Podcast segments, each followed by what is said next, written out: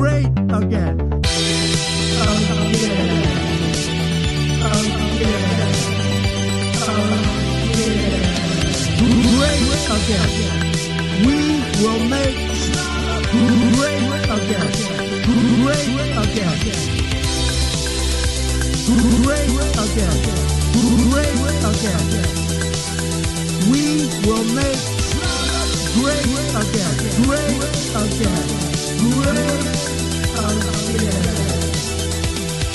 We will make great again. Make Schlager Great Again heißt euer Lieblingsschlager-Podcast. Kaiser ist mein Name und ich mache jetzt immer ganz, ganz kurze Begrüßung, denn das wurde mir vom Herrn Vogel irgendwann mal gesagt. Aber jetzt, dadurch, dass ich jetzt das auch wieder sage, ist die Begrüßung ja doch, doch nicht so kurz. Aber gut, kommen wir zum entscheidenden Punkt an meiner Seite heute, der bezaubernde Herr Vogel. Hallo, Herr Vogel. Hallo, Herr Kaiser. Ähm, schön, dass ich endlich. Ich bin der springende Punkt, sagten Sie. Sie sind der springende Punkt äh, auf jedem I. Das hüpfende Komma, sehr schön. So- so ist es, ja. 20 Jahre den Spruch nicht mehr gehört. Nee, schön wieder Sie zu hören, schön wieder dem Publikum die neuesten Schlager-News nahezubringen. Genau. Der, der allwöchentliche Wahnsinn kann beginnen. Kann beginnen und ich möchte heute Ja. auch gar nicht so lange Zeit äh, verbringen mit Smalltalk, denn wir haben Also heute schon sehr, nein. Wir haben heute sehr, sehr, sehr, sehr, sehr viel, viel vor. Oh. Und zwar, ich möchte mit Ihnen heute ein, äh, die Folge, wir machen heute ein Helene Fischer Interview. Nein, wir machen es nicht. Wir gehen heute Nein. mal auszugsweise ein Helene Fischer Interview durch. Und Sie wissen ja, Helene Fischer gibt sehr, sehr selten Interviews. Ich glaube, das letzte hallo. große Interview war mit Frank Elstner oder so. Das war, glaube ich, letztes Jahr, ne?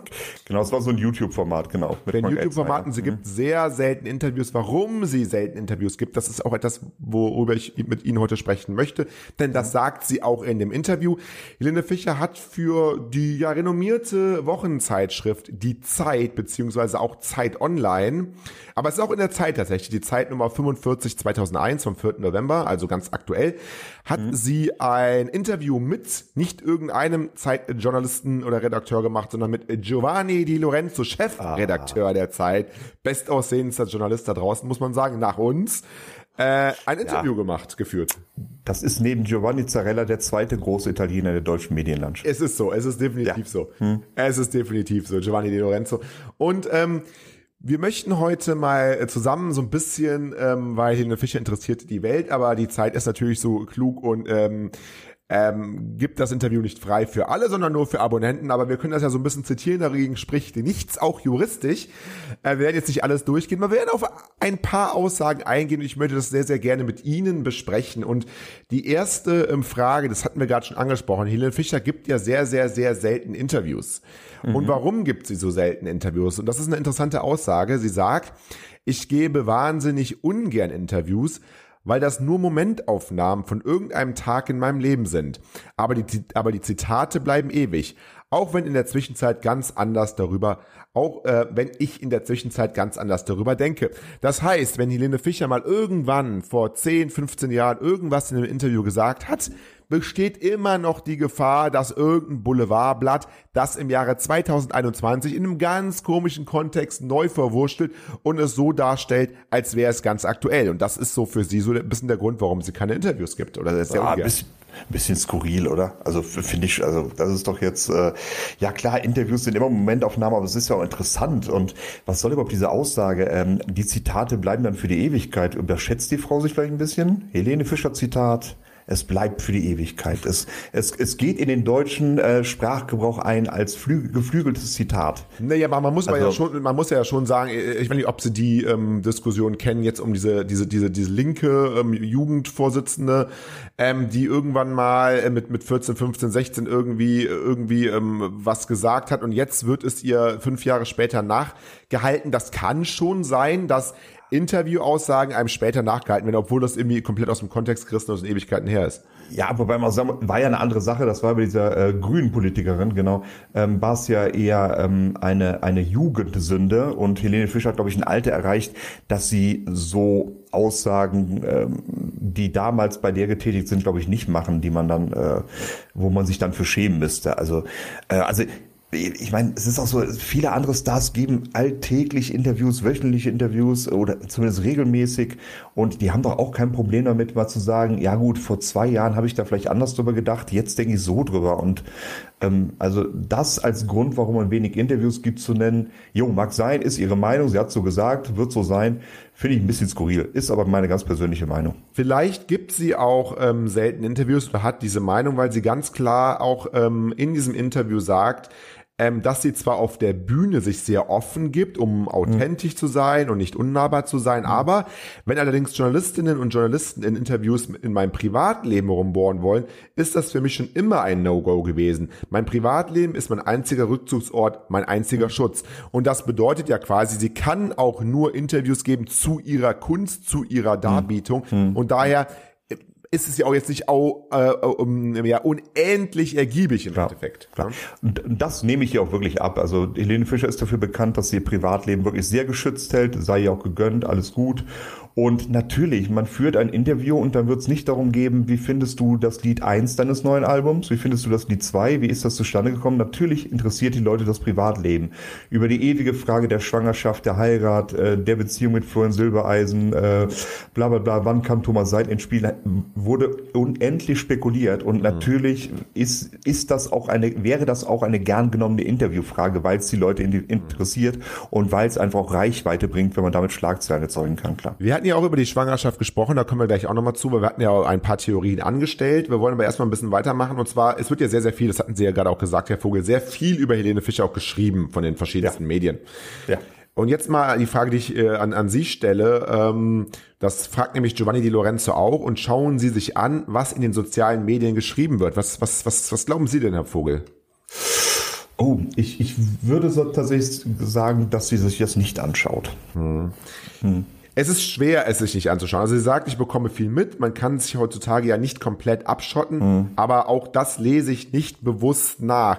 Natürlich bekommt sie das mit, sogar ähm, ich meine, sogar im Umfeld ähm, Leute, die sich überhaupt nicht für Schlager interessieren, bekommen ja mit, dass irgendwie die Schlager, ähm, dass Helene Fischer schwanger ist. Also selbst wenn ich mich nicht für Schlager interessiere, bekomme ich das ja irgendwie mit. Und so mhm. wird es Helene Fischer auch gehen. Sie wird es, sie hat ja auch Freunde, die ihr vielleicht mal irgendwas Klar. zutragen und so, hat mhm. sich darüber geärgert. Ähm, aber ähm, wie sie mit diesen negativen Sachen umgeht, ähm, ist die Frage, ob sie sich an diese Sachen erinnert. Und da sagt sie natürlich, ehrlich gesagt sogar überwiegend, vielleicht liegt das auch in der Natur des Menschen. Es können hundert schöne Sachen gesagt werden, aber die zwei, die negativ sind und dich irgendwie treffen, die bleiben haften. Äh, auch wenn man sagen möchte, Moment, das stimmt so alles gar nicht. Also, mhm.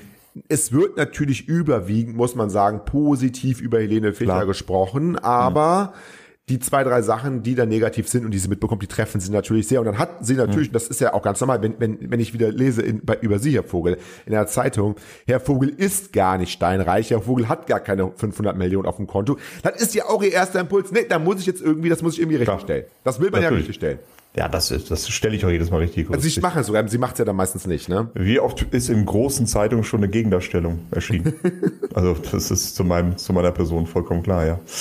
Ähm, aber wenn man wirklich so ein bisschen von sozialen Medien weggeht, sondern rein Internet nimmt, äh, Helene Fischer wird auch morgens beim Morgenskaffee ähm, äh, Spiegel.de lesen, Zeit.de oder sonst irgendwas. Und selbst da stolpert man ja andauernd abseits von Facebook oder Instagram über den eigenen Namen. Hm. Das muss natürlich auch immer eine ganz komische Situation sein sein. Wenn man natürlich dann auf Klatschblätter geht, wie, oh, jetzt will ich, Klatschblätter halt geht, ähm, dann ist das Ganze noch schlimmer. Aber selbst normale, seriöse Politikmagazine, Nachrichtenmagazine beschäftigen sich ja auch mit den Hilfsfischer, weil es Reichweite bringt und weil sie halt der deutsche Superstar ist. Sie stolpert also oft über sich selbst, klar. So auch hm. jetzt hier äh, die Zeit, ne? Genau, ja. Selbst gewollt. Ja. Se selbst, selbst gewollt. Ähm, hm. Interessant ist ja, Helene Fisch, das hatten wir ja auch schon oft ähm, ähm, thematisiert, ist ja, ähm, äh, kommt ja stämmig aus Russland. Genau. Und was, was ich fand, ganz interessant finde, weil das so ein bisschen auch Einblick in ihre Familie gibt und auch Einblick gibt an die Sachen, die sie sich ja, wo sie sich daran erinnern kann, ist die Frage, ob ähm, heute noch Teile ihrer Familie in Russland leben und Helene Fischer sagt, alle seien übergesiedelt, also ihre komplette Familie ist oh. in Deutschland, es ist also gar kein Teil mehr in Russland. Und dann hat sie ein Zitat oder hat sie einen Mann im Kopf, ein großer Politiker in Deutschland. Es war Helmut Kohl, der damals gesagt hat, ich mache die Schranken wieder auf und jeder, der deutschstämmig ist, darf zurückkehren. Also mhm. äh, unheimlich wichtig, das ist mir jetzt gar nicht so bewusst als jetzt nicht ähm, ähm, Russlanddeutscher oder so, mhm. dass das Helmut Kohl dann diese, diese, diese wichtige Figur auch für, für, für diese, für diese, vielleicht wissen Sie das mehr, Sie sind da eher vielleicht drinne. Ach ja gut, man kann sich daran erinnern an die Bewegung damals nach der Öffnung des Eisernen Vorhangs, dass sehr, sehr viele äh, Deutschstämmige dann übergesiedelt sind. Mhm. Ähm, war eine bewegte Zeit so bewusst und welche Rolle da Helmut Kohl mitgespielt hat, tatsächlich kann ich auch wenig zu sagen. Ne? Aber ich finde schon interessant, dass das jetzt überhaupt gar, gar, dass sie gar keinen Bezug mehr hat jetzt familiär ähm, ähm, ähm, nach Russland, ne? Hm, ja, das ist, äh, obwohl sie da, doch, wie, wie, wann ist sie, wann ist sie übergesiedelt? Ich glaube, relativ früh, fünf, sechs Jahren, ne? Genau, ja, ja, Schon. sehr lange. Ja, gut, das ist natürlich auch nicht unbedingt eine lange Zeit, die man da gelebt hat. Ähm, ob man da wirklich Wurzeln geschlagen hat, an wie, wie viel man sich da wirklich noch erinnern kann, ist natürlich immer schwer zu sagen. Ne? Hm.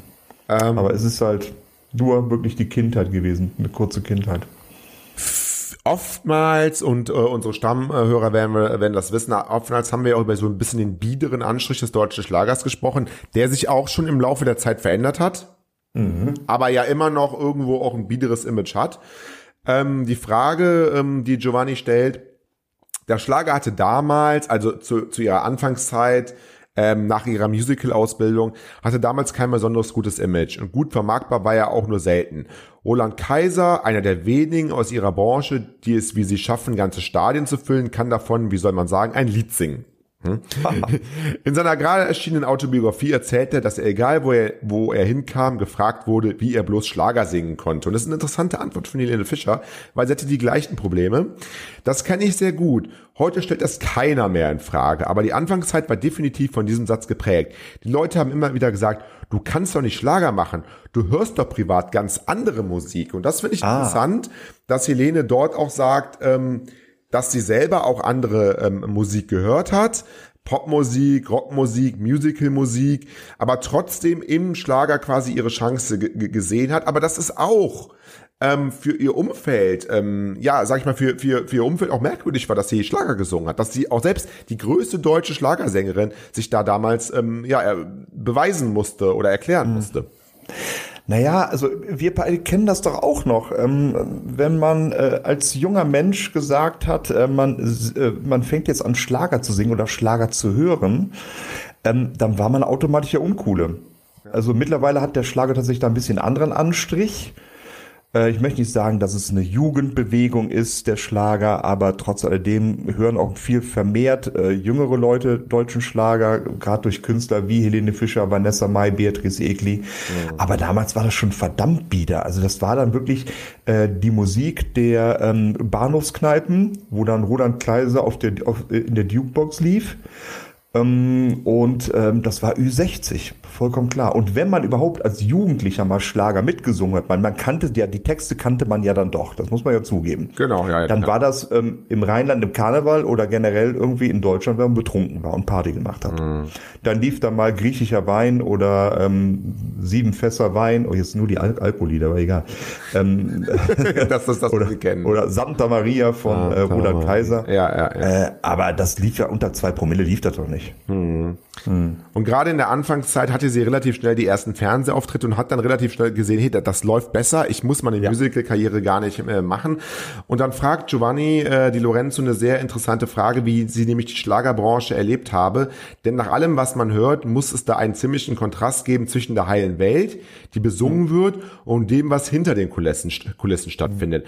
Und das ist ja auch etwas, was, ähm, ja, ja, ich weiß gar nicht, ob das viele ähm, Schlagerfans interessiert oder ob sie lieber den Eindruck haben wollen, dass es wirklich diese heile Welt ist oder ob viele ähm, oder ob es auch Menschen oder Schlagersänger oder Fans da draußen gibt, die sich diesen, die diesen Kontrast da irgendwo sehen. Das weiß ich gar nicht. Hm. Ähm, Helene Fischer sieht ihn nämlich zumindest nicht, wie sie, sie sagt. Das habe ich damals alles nicht gespürt und deswegen hat es mir ganz gut gefallen. Jeder wollte mir helfen, obwohl man ja eigentlich hätte sagen können, dass es eine heranwachsende Konkurrenz ist, der man eigentlich keine Tipps gibt. Aber es wurde mir damals auch erzählt, dass mehr Rock'n'Roll hinter der Bühne herrscht als bei den großen Rockstars. Und das glaube ich kann ich mir wirklich vorstellen. Ich glaube so auf einem Amigos-Konzert zum Beispiel. Ich glaube, wenn wenn wenn wenn die Amigos sich nach der nach der nach der Show ihre ihre Groupies nach hinten holen, ich glaube, da geht's wirklich ab. Also ich glaube, da ist also nein, kann ich mir vorstellen. Ich weiß es es ja nicht. Ich kann es mir vorstellen, hallo, ich weiß es nicht. Ich will es mir nicht vorstellen. Ja. Also, Entschuldigung, dass Sie sich das vorstellen können, spricht äh, durchaus für einen kranken Geist. Ähm, nee, aber warum auch nicht? Und was die heile Welt angeht, ähm, die wird ja auch äh, durchaus gefüttert, nicht nur in den Texten, sondern schauen Sie Schlagershows von Florian Silbereisen an. Ähm, da wird ja nicht nur gesungen, sondern wird ja gesagt, jetzt kommt mein guter Kumpel, der Andy Borg, go, go, Andi, komm mal her und äh, wir haben doch auch schon ein Bierchen getrunken und jetzt sing mal ein schönes Lied. Die wird, das wird ja auch befeuert, das Ganze. Ja, das, das soll ja auch so sein, das ist die große Schlagerfamilie ähm, und nichtsdestotrotz kann mir keiner erzählen, dass da nicht auch Konkurrenzkampf gibt, gerade wenn es um TV-Auftritte geht, dass dann gesagt wird, hey, wieso ist der Andy Borg wieder mit dabei und Stefan Ross sagt als Beispiel, ich weiß es nicht, uh, äh, da wäre ich gern mit dabei, ich bin noch viel besser. Ähm, und ja, Gott, lieber Gott, man macht Party, äh, was den Rock'n'Roll angeht. Ich kann mir schon vorstellen, dass da abgeht. Das ist äh, bei jüngeren Künstlern, warum denn nicht? Bei den Amigos kann ich es mir tatsächlich nicht vorstellen. Nicht vorstellen. Und wenn da wirklich so eine Aftershow-Partys mit Groupies ist, dann ganz ehrlich, das gibt Tote und nicht wegen Drogenkonsum, Ja, das glaube ich halt auch. sondern Altersschwäche. Also, ja, ja, es gibt das. muss ja, das, ähm, aber bei Jüngeren, warum auch nicht? Aber ich kann mir schon vorstellen, dass Helene Fischer, sie war ein junges Mädchen, ist in den Schlagerbereich gekommen und der, der hilft man dann einfach. Der hilft man dann, Okay. aber, ab- aber durchaus auch so ein bisschen ähm, bevormundet, das äh, bevormundig, äh, oder bevor, wie sagt man, man bevormundete sie natürlich auch ein bisschen. Ähm, sie sagt durchaus, ähm, dass sie lernen musste, sich zu behaupten. Ähm, ja, man hat mich natürlich an die Hand genommen und mir gesagt, was zu tun oder in der Branche üblich ist. Zum Beispiel hat man vorausgesetzt, dass ich nur lange Kleider für einen Fernsehauftritt anziehe, weil man das nun mal so macht. Also das ist natürlich auch eine andere Zeit. Da war sie 20, Anfang 20. Das ist jetzt auch schon wieder 15 Jahre her. Aber sie ist dann schon sehr klassisch eingestiegen und hatte schon nicht die künstlerische Freiheit, die sie sich heute rausnehmen kann, natürlich. Kann man sich ja gar nicht vorstellen. Also äh, damals nur lange Kleider, das heißt, der deutsche, der, der Minirock war im deutschen Schlager noch nicht angekommen oder was? Oder? Es war absolut. Also Da sieht man so ein bisschen dran, was für eine Entwicklung der deutsche Schlager gemacht hat. Also eine, eine, eine Beatrice Egli, eine Vanessa Mai oder auch eine Helene Fischer 2021 wäre am Anfang ihrer Karriere gar nicht möglich gewesen. Nee, glaube ich auch. Aber äh, wie Sie schon sagten, das ist 15 Jahre zurück. Und da sagt man, nee, also das ist eine Schlagershow, da müssen Frauen lange Kleider tragen und die Männer wahrscheinlich einen Janker. Hm, ja, genau. Ähm, das muss dann so sein und das war immer so und das machen wir auch weiter so. Erschreckend ein wenig, ein bisschen erschreckend, finde ich. Bisschen erschreckend und das ähm, spiegelt sich natürlich auch direkt in ihrer Musik wieder. Interessante Frage. Ihre Songs waren damals anders und doch gibt es auch heute diese Diskrepanz zwischen dem, was man im Schlager besingt und dem, was man wirklich ist. Beschäftigt sie das? Und da sagt sie ja, aber das kam definitiv erst in den letzten Jahren auf, also in den letzten Jahren, also 2017, 16, äh, 18, 19. Am Anfang war ich nur dankbar, dass ich meinen Platz gefunden hatte, dass meine Arbeit beim Publikum ankam. Irgendwann kam aber die Phase, in der mir klar wurde, ich verstand manchmal selbst die Worte nicht, die ich sang, weil sie so alt waren. Mein Lieblingsbeispiel ist im Reigen der Gefühle. Ich habe dieses Lied gesungen, da war ich 21 und musste selbst erstmal nachschlagen, was damit gemeint ist. Heute im Rückblick könnte ich diese Art von Songs nicht mehr singen. Und daran sieht man, dass man ihr damals auch wirklich die, die, die Songs in den Mund gelegt hat. Man hat gesagt, du, junge Frau, siehst gut aus, kannst gut singen, kommst irgendwie gut an, du ziehst ein langes Kleid an, singst im Reigen der Gefühle und das kommt dann bei einer Zielgruppe an. Und sie konnte natürlich dann am Anfang ihrer Karriere auch nichts dagegen tun und war natürlich auch überfordert mit diesem ganzen Erfolg, der jetzt dann durch Ja, klar. Und, und da muss sich so eine Künstlerin dann irgendwann mit der Zeit auch emanzipieren. Das kommt dann mit dem Alter.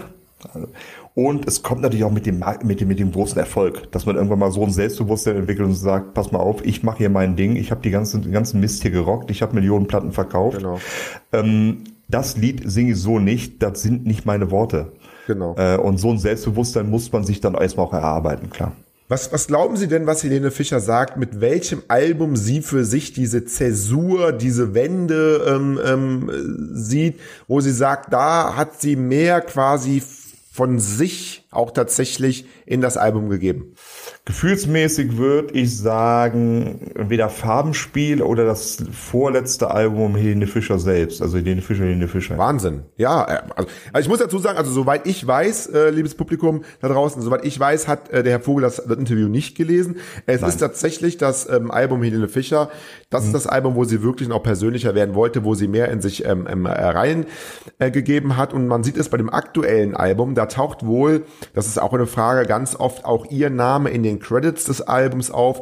Und dann sagt sie auch, ja, zum ersten Mal in meiner Karriere habe ich mich mit verschiedenen Teams zusammengesetzt, selbst geschrieben und komponiert. Das war für mich eine großartige Erfahrung und äh, Bewusstseinserweiterung, weil ich nicht wusste, ob ich dazu überhaupt in der Lage bin. Und man muss ja sagen, sie ist anscheinend dazu in der Lage. Absolut. Der, und der Erfolg gibt ihr recht. Und ähm, wenn sie wirklich mit äh, dem letzten Album so ein bisschen ihren eigenen Weg gegangen ist, dann muss man sagen, das ist äh, die Herangehensweise, ihre eigene Musik, ihre eigenen Texte mit einfließen zu lassen, absolut erfolgreich. Weil das letzte Album oder das vorletzte jetzt, das dann wirklich auch den Namen Helene Fischer trägt, ähm, war de- der absolute Durchbruch zum Superstar in Deutschland.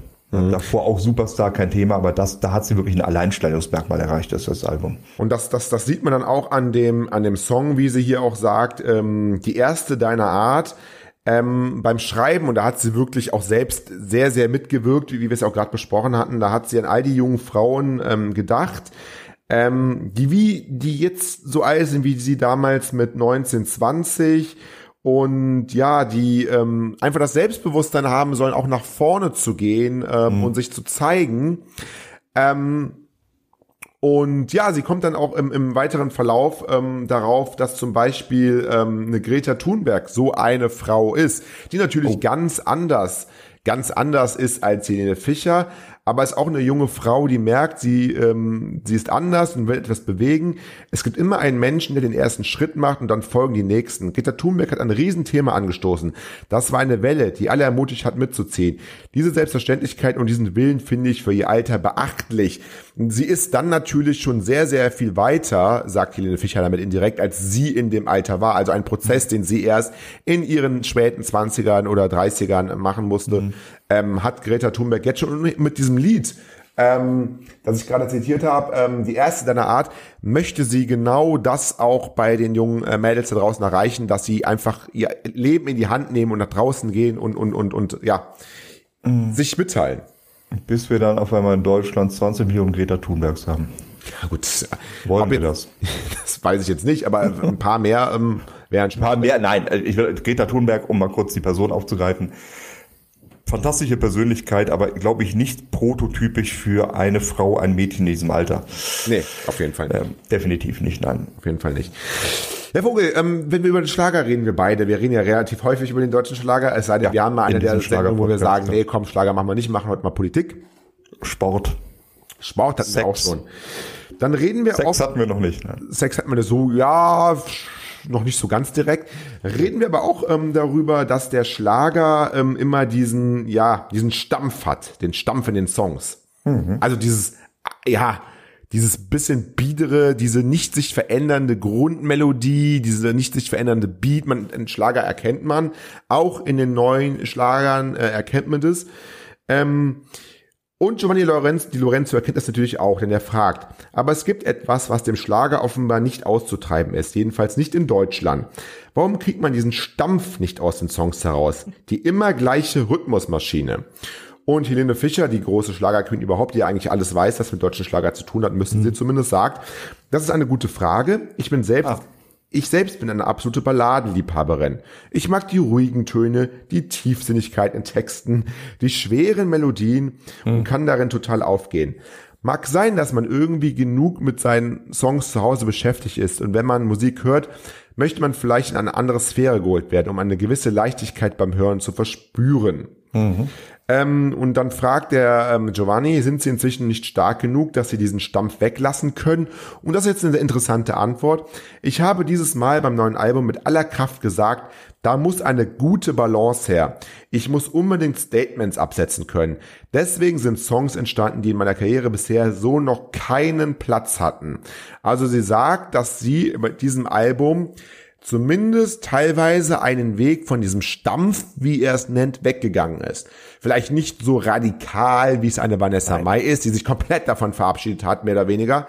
Hm. Aber sehen Sie denn auch, weil Sie haben, Sie haben es gehört, sehen Sie Ja. denn auch diese, diese, diese Veränderung?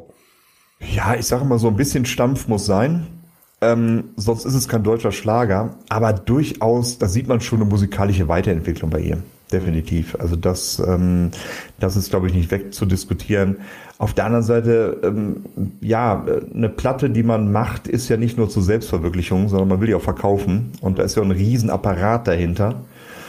Ähm, und natürlich sind da auch Songs drauf, die einfach ganz klar auf Publikumswirksamkeit gesetzt sind. Gesagt, ja. Ja, die Ja. sollen in die Charts, äh, die sollen äh, die Konzerte zum Beben bringen. Und solche Songs braucht ein Album, weil wir reden ja nicht von einem Underground-Musiker, der sagt, ich mache Musik, ähm, weil ich eine Message habe, sondern wir reden hier von einem, klassischen Popstar, der populäre Musik macht, der die Massen erreichen, die die Massen erreichen soll. Hm. Und das gelingt ihr definitiv. Äh, Das gelingt ihr wie kein, wie keiner, wie keiner anderen Schlager, wie keiner anderen Schlagersängerin in Deutschland und Schlagersänger natürlich auch nicht. Wir beide, Herr Vogel, haben ja viel über die Schwangerschaft von Helene Fischer geredet und ähm, wir haben ja spekuliert, wer denn vielleicht, ja, das Geheimnis, das gut behütete Geheimnis in die Welt hat äh, rausposaunt hat. Das ist, glaube ich, bei unserer großen Doppelfolge gewesen. Also vor zwei beziehungsweise drei Folgen kann man auch gerne nochmal nachhören. Ähm, die Frage ist, ähm, ist das öffentlich während ihrer Schwangerschaft etwas gewesen, was sie gewollt haben? Und Helene Fischer sagt, nein, überhaupt nicht. Und jetzt wird's interessant. Wir haben es lange bewusst zurückgehalten und es zuerst äh, und, und es zuerst nur im aller, aller engsten Familienkreis geteilt oder allerengsten Kreis geteilt. In den Familien. Als ich dann meine Produktion für das ZDF aufgezeichnet habe, war ich schon relativ weit und musste es ein paar wenigen Menschen sagen, musste ein paar wenige Menschen einweihen. Was mich dann wahnsinnig enttäuscht hat, ist die Tatsache, dass mich wohl jemand verraten haben muss. Und ich kann mir bis heute nicht vorstellen, wer das sein könnte. Da muss es irgendjemanden geben in unserem Umfeld, der plaudert. Also sie sagt, sie weiß es bis heute selber nicht. Das ist nur in einem sehr, sehr engen Kreis geteilt. Dann ein paar Menschen, Produktion, ZDF, Fernsehsender. Wir hatten ja auch drüber gesprochen, vielleicht auch Musik, Tournee, irgendwas. Klar. Aber sie weiß bis heute wohl, sagt sie, nicht, wer es denn tatsächlich war. Und ich glaube, das macht es irgendwie auch schwer. Also wenn das, wir nehmen jetzt mal an, das stimmt, das macht es natürlich auch schwer, wenn man weiß, hey, man, man vertraut den Leuten eigentlich, man weiß aber, irgendwer in dieser Riege ist auch nicht vertrauenswürdig. Ja, also ich glaube, gerade bei so einer Person wie Helene Fischer, die ihr Privatleben komplett äh, von der Öffentlichkeit geheim hält, wenn du da weißt, du hast da so einen Maulwurf im engsten Kreis und du weißt nicht, wer es ist, ich glaube, das kann dich verrückt machen. Also ich glaube, das ist, es ist keine schöne Situation für Helene Fischer. Da geht es ja auch nicht nur um Schwangerschaft, ne, sondern es sind ja auch andere Sachen, die dann vielleicht diskutiert werden. Mensch, ähm, ich hatte gestern wieder Streit mit Thomas, wie man das hat, hat in Beziehungen. Ne? Der hat mal wieder seine dreckigen Socken nicht in die Wäsche getan. Ähm, da willst du ja auch nicht, dass sowas das nächste, am nächsten Tag in der Bildzeitung landet. Ähm, und gerade eine Helene Fischer will das nicht. Viele andere B und C und D Ja, äh, die wollen das, Machen das, da drin die werden extra schwanger, damit äh, sie das äh, rausposaunen können. Genau so ist es. Die haben auch extra Streit mit ihren äh, Partnern, damit es rausposaunt werden kann. Aber da ist Helene Fischer tatsächlich ein anderes Kaliber. Und die würde das tatsächlich nicht wollen. Eine harte Situation. Und äh, dann hoffen wir doch einfach mal, dass der Maulwurf schnell enttarnt wird. Oder die Maulwürfin. Und sie hat tatsächlich den Eindruck, sagt sie, also diesen Eindruck habe ich ja, dass ähm, bei den Durchstechereien an die Boulevardmedien Geld im Spiel ist. Und das macht natürlich auch Sinn. Ähm, warum warum gibt man etwas weiter? Für Ruhm, für Anerkennung wahrscheinlich nicht, weil man outet sich ja nicht ähm, mit dem Namen, hey, ich war's. Das wäre, glaube ich, unklug, auch für die eigene Karriere, sondern dann im Endeffekt für alles Geld. Hätten Sie es, also frage ich mal Sie jetzt mal persönlich und jeden auch da draußen natürlich, wenn ihr und äh, Sie, Herr Vogel, ähm, von Helene Fischer das Ganze wüsstet und dann hättet ihr die Möglichkeit, weil sie nie ähm, ähm, für 5.000, für 10.000, für 20.000, für 50.000 Euro so eine News weiterzugeben. Wo ist denn da die Grenze? Nehmen wir mal an, Herr Vogel, Sie wären nicht der steinreiche Mensch. Sie würden ganz normales Gehalt verdienen von, sagen wir mal, 2, 3, 4.000 Euro im Monat. Für Kann man welches davon Geld, leben? für welches Geld, für ein Gehalt, wo man für leben kann, aber wo man jetzt nicht irgendwie fünfmal im Jahr in die Côte d'Azur fahren kann. Würden Sie es denn, wenn Sie so eine Information hätten, rausgeben und war für welches Geld? Na, da spielen ja zwei Faktoren eine Rolle. Punkt eins, wie Sie es angedeutet haben, wie viel Geld. Punkt zwei, was für ein Verhältnis habe ich? Habe ich wirklich ein enges Vertrauensverhältnis? Habe ich eine Freundschaft? Kein enges Vertrauensverhältnis, aber ein Vertrauensverhältnis in dem Sinne, dass Sie etwas wissen, weil Sie geschäftlich mit ihr ver verbandelt sind. Hm. Und wir sagen, ich sag mal, Sie bekommen ein Jahresgehalt. Ja, da, das ist dann wieder die Frage. Dann, dann hätte ich nicht so Manschetten, was die Person angeht, weil man kein Vertrauensverhältnis hat. Dann würde ich eher sagen, ey, ich habe einen Job, da gehört das dazu, dass ich es geheim halte. Weil das ist ja dann Teil des Jobs, wenn ich dann irgendwie Konzertveranstalter bin, dem es gesagt worden ist. Und dann würde ich es, glaube ich, auch nicht tun, nein. Da möchte ich jetzt wirklich mal jeden, jeden Schlagerfan da draußen mal fragen, also wirklich eine Frage, die mich interessiert, nur auch gerne an redaktion.schlagerfieber.de die Antwort stellen. Jetzt mal wirklich versuchen, jetzt nicht daran denken, dass ihr Schlagerfans seid oder Helene Fischer-Fans seid. Wenn ihr etwas an die Boulevardmedien geben könnt, so ein Geheimnis und ihr bekommt ein Jahresgeld, also zwölfmal euer Monatsgeld dafür und ihr wisst, ihr werdet nicht irgendwie ähm, äh, posaunt, äh, ihr werdet nicht geleakt, also keiner erfährt, dass ihr es wärt. Würdet ihr es machen, ja oder nein? Redaktion des Schlagerfieber.de, das würde mich echt mal interessieren. Vielleicht machen wir auch mal, mal, mal, mal ein Vote auf unserer Seite oder so, müssen wir mal schauen. Aber ist auf jeden Fall eine interessante Frage, finde ich. Weil, ja, ich glaube, viele würden es machen, oder? Ja, ich glaube, viele würden es machen und man muss ja sehen, wenn da wirklich äh, Leute vom ZDF, glaube ich, war im Interview wurden genannt, ne, von der Produktion genannt werden, die haben ja auch Familie. Das heißt, da kommt dann ähm, die Frau, also Produzentin, der es gesagt worden ist, kommt nach Hause und sagt, pass mal auf, Schatzilein, weißt du was? Die Lene Fischer ist schwanger. Dann weiß es noch einer mehr. Ne, und das ist ja dann, dann irgendwann wird aus also einem kleinen vertrauten Kreis dann noch ein relativ großer Kreis. Und dass da mal einer dazwischen ist, der entweder aus Mediengeilheit, hallo, ich weiß was, oder halt aus finanziellen Gründen ähm, an die an die Öffentlichkeit geht, ja, das ist dann halt leider Gottes sehr wahrscheinlich. Und man muss ja auch sagen, sie hat es ja auch wirklich sehr, sehr lange geheim gehalten. Das ist ja schon mal Wahnsinn. So wie die im, im, im, im, in den Schlagzeilen steht, so wie da die Paparazzis hinterher her sind, ähm, dass sie so lange geheim gehalten hat, Respekt. Gute Leistung. Ja, tatsächlich ist es so, wohl so laut Zeit, dass im Jahr über, also laut Übermedien vor allen Dingen zitiert hier, dass über 1000 Geschichten von ihr im Jahr äh, in den Boulevardmedien ähm, ähm, veröffentlicht werden. Und sie sagt, sie hatte das gleiche jetzt schon mal bei der Trennung von äh, Florian Silbereisen und ihr. Und auch da wollten wir eigentlich gerne noch warten, bis wir damit an die Öffentlichkeit gehen. Auch hier hat man uns verraten. Also das ist jetzt nicht das erste Mal, dass so etwas dann äh, aus irgendwelchen Gründen geleakt wird. Ähm, und tatsächlich ist es aber so, dass die Paparazzi ähm, sie, ähm, jetzt sie nicht Tag und Nacht verfolgen, aber es ist tatsächlich so, wenn sie von irgendwas Wind bekommen, dann lauern, ähm, dann lauern sie wirklich vom Haus aus. Also sie geht aus dem Haus raus, dann stehen sie schon da und bedrängen sie mit Fragen und versuchen da alles aus ihr herauszubekommen. Und das ist natürlich auch ein ganz schreckliches Leben. Ähm, auch ein Grund, warum sich Kaiser und Vogel natürlich immer ähm, auch bedeckt halten, natürlich ähm, mit unseren ähm, strahlenden, ähm, also man erkennt uns ja schon so auf unseres, äh, wegen unseres fabelhaften Aussehens, aber man muss jetzt nicht unbedingt wissen, dass wir Kaiser und Vogel sind. Also wir halten einfach den, den Mund draußen vor der Tür. Nee, tatsächlich. Und ich, also meine Schwangerschaft wurde auch erst ganz, ganz spät vor der Geburt öffentlich. Also das konnte ich sehr, sehr lange geheim halten. Sie kennen ja, ähm, Sie, wir hatten noch mal darüber gerichtet, über, über Ihr Anwesen am Bayerischen See da irgendwo, ne? Meins? Nee, ähm, Helenes. Achso, Achso ich dachte, Sie meinen jetzt Killer. Killer, Killer, Killerangriff war das doch. oder? Killermücken. Killermücken, ne? Ja, Killermücken, genau. ja, ja. Hm. Genau. Ähm, da ist es auch wirklich so, also da ist, das ist eigentlich ihr Privatding, aber das ist genau sowas, da kommen wirklich die Paparazzi ähm, ähm, an den bayerischen Seen, da arbeiten die auch mit Tricks. In der Bauphase unseres Hauses hat es angeblich einen Einbruch gegeben, über den dann berichtet wurde. Heute wissen wir, es waren die Paparazzi selbst, die diesen Einbruch inszeniert haben, um darüber berichten zu können. So kann man natürlich auch Schlagzeilen machen, oder? Ja, das ist ja. Ah, Also wir, wir haben ja selbst eine Schlagerseite, äh, aber das sind natürlich so Methoden, wo man denkt, Alter, in welcher Welt leben wir eigentlich? Ne? Mhm. Also, also das ist alles für Geld, alles für Schlagzeilen, alles für Klicks, äh, da ritzt man wirklich auf. Und egal, um wie es da geht, um Lene Fischer oder sonst wie Politiker, äh, sonst wie Schauspieler, ähm, äh, kranke Welt, kann man nicht anders sagen, kranke Welt. Ja. Mhm. Mhm über was wir auch schon oft gesprochen haben, was auch natürlich noch äh, zum Ende hin ähm, angesprochen wird, ist, es gibt das Vorurteil, dass viele AfD-Wähler gerne Helene Fischer hören. Hatten Aha. sie nicht Angst, diese Leute durch ihr Statement gegen Fremdenfeindlichkeit, was sie ja gemacht hat, als mhm. Besucher ihrer Konzerte oder als Käufer ihrer CDs zu verlieren? Und Helene Fischer sagt, das müssen wir unbedingt sagen, nein.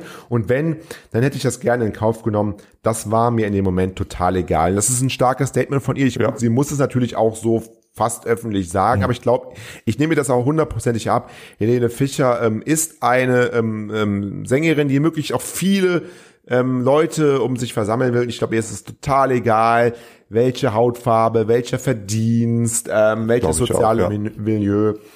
Das nehme ich ab. Und ich meine, sie kommt aus dem Musical-Bereich.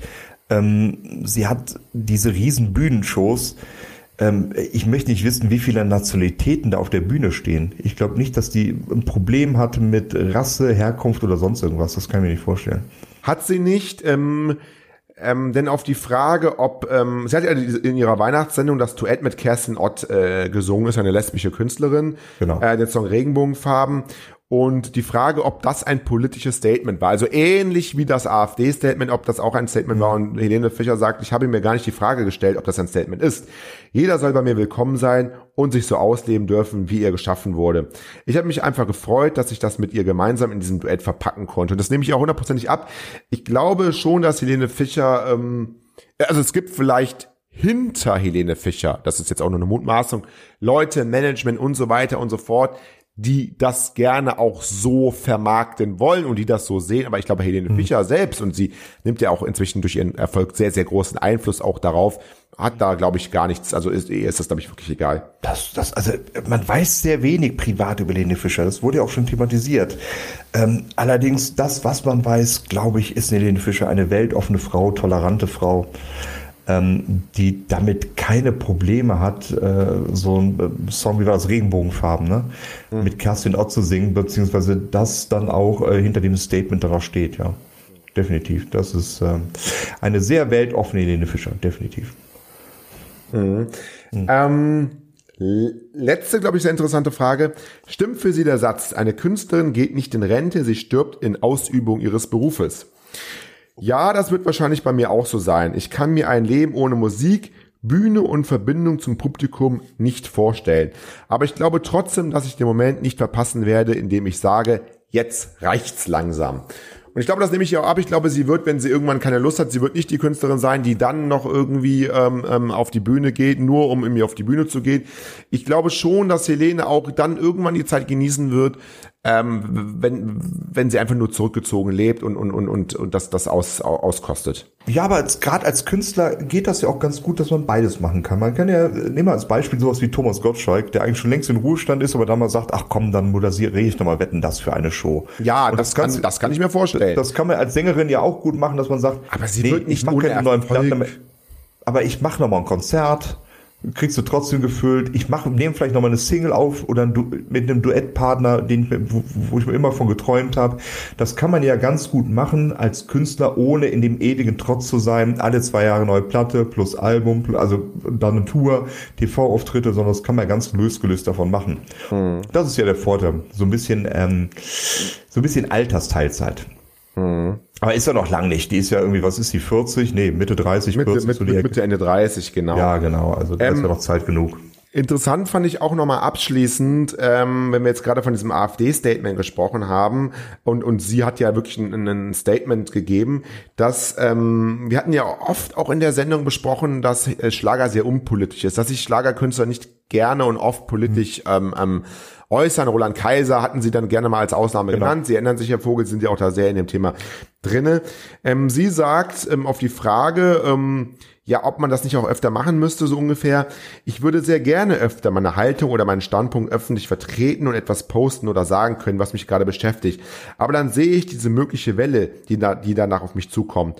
Und darauf habe ich einfach keine Lust. Und das ist natürlich etwas, es ist für mich jetzt, ich finde das ein sehr sympathisches Interview und wirklich sehr, sehr großen Respekt auch von Frau Fischer. Und ich weiß, Herr Vogel, ich weiß, auch wir bei schlagerfieber.de haben schon zwei, dreimal News veröffentlicht, wo wir zumindest auf der Welle mitgeschwommen sind, wo wir zumindest Spekulationen gestellt haben, obwohl wir eigentlich immer noch zumindest den Anspruch haben, dass wir ähm, ja in erster Linie auch uns äh, ja den Finger auf diese ganzen Fake News richten. Wir haben ja da auch schon, finde ich jetzt mal ohne mir auf die Schulter klopfen zu wollen, eine andere moralische ähm, ähm, ähm, ähm, Haltung, wie wir da rangehen, finde ich zumindest. Aber ich finde trotzdem, auch wenn die Welle droht, sollte man öfter mit ihrer, mit, mit Helenes, ähm, ja, mit Hel- Helenes Publikum, was sie da anspricht, öfter ein Statement setzen. Das ist meine Meinung, nur meine Meinung. Ja, äh, ich bin, Kann man so doch, sehen. Ich bin doch durchaus bei Ihnen.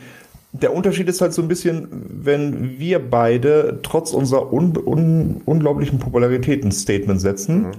dann ist das, bleiben wir mal im Bild, dann ist das eine, eine Woge im, am Rhein. Äh, Und wenn Helene Fischer ein Statement setzt, dann ist das äh, ein Tsunami äh, im Indischen Ozean Ja, so ist es. mit dem man umgehen muss. Ähm, was die Resonanz angeht, das heißt, was die Wirkung angeht mit dem Statement natürlich, aber auch Stichwort Shitstorm und dass sie einfach sagt, nee, ich habe darauf keinen Bock, kann ich verstehen. Es ist nun mal nicht ihr Job, Statements zu setzen. Sie ist nicht Politikerin. Ist es nicht, aber ich, ich, ich frage mich irgendwie, jeder von uns, der in der Öffentlichkeit steht oder auch nicht, jeder von uns ist ja irgendeine politische Person automatisch, weil ich kann was sagen und es wird gehört und so. Und ich frage mich, wenn ich irgendwie eine Million oder mehr, ähm, eine Million auf Instagram, aber mehr auf Facebook Menschen habe und ich weiß ähm, und ich sehe, dass vielleicht ähm, Sachen in der Gesellschaft nicht so laufen, wie es meiner Überzeugung ähm, äh, entspricht, also ich zumindest würde sagen, dann nutzt doch auch diese Reichweite, um ähm, auf diese Missstände aufmerksam zu machen oder um Leuten auch einen Kompass zu geben in der ein oder anderen Sache, ohne dass das jetzt komplett auf Teufel komm raus und verbissen sein muss, sondern also ich finde, es gehört dann auch so ein bisschen zur Pflicht. Es ist meine Meinung einfach nur. Ne? Ähm, für mich gehört es nicht zur Pflicht.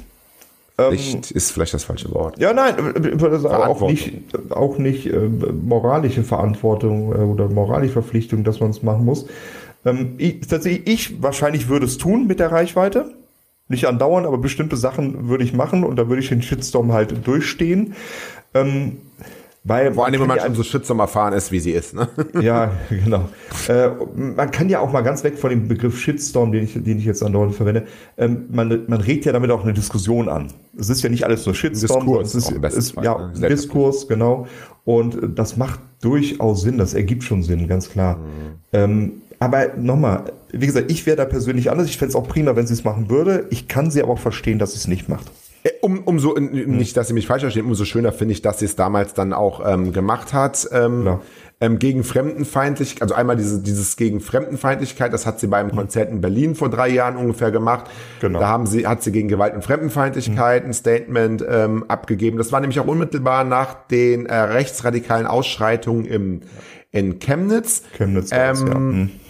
Und das war sogar, und das finde ich besonders bemerkenswert, dass sie das sagt, das war sogar spontan.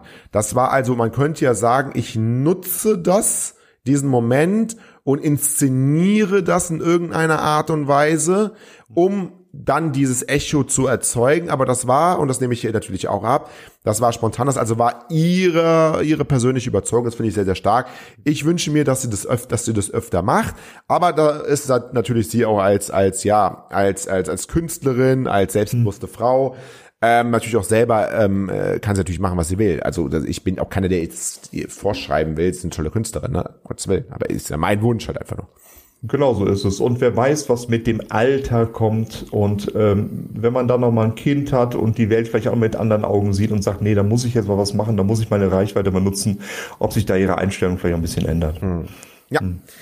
Herr Vogel, ähm, ich glaube, wir sind das Interview, ähm, ja zumindest, also es gibt noch viel, es ist ein sehr, sehr langes Interview, es gibt noch sehr, sehr, sehr, sehr viel mehr Fragen. Wir wollen aber auch nicht alles hier vorwegnehmen. Wir haben Nee, es ein bisschen kommentiert.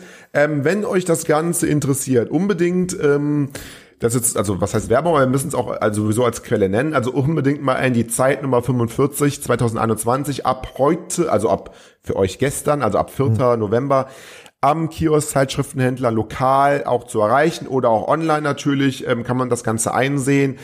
Ähm, äh, unbedingt ähm, einmal reinschauen, das ganze Interview lesen. Wirklich großartiges Interview mit Giovanni Di Lorenzo und tolle, tolle Einblicke in das Leben von Helene Fischer. Ähm, sehr, sehr vielseitiges Interview. Wir haben es jetzt ein bisschen besprochen. Ähm, hat mir jetzt auch Spaß gemacht, mit Ihnen mal so ein bisschen auch mal tatsächlich auf einen Künstler zu gehen. Wir wollten ja eh mal auch eine Themenwoche machen, ne? Mal jede Woche über einen anderen Künstler reden. Das war jetzt quasi Helene Fischer Ausgabe sozusagen. Das war jetzt die Lene Fischer Woche. Es ist aber, glaube ich, schon die 18. Lene Fischer Woche. Ja. So ein Podcast. Aber es ist, nein, ja, aber da sieht ist- man doch nur ihre Wicht, da sieht man doch nur Ja. ihre Wichtigkeit für den deutschen Das Schlager. war der Satz, den ich gerade sagen wollte. Sie ist nun mal der Superstar des deutschen Schlagers. Punkt, ja. Genau. Exakt. Ja. Nächste Nee, Woche können wir dann, nächste Woche können wir dann über den Wendler reden, wenn, wenn, Ihnen das lieber ist und dann, äh, Ja, das ist Ihnen ja wieder lieber.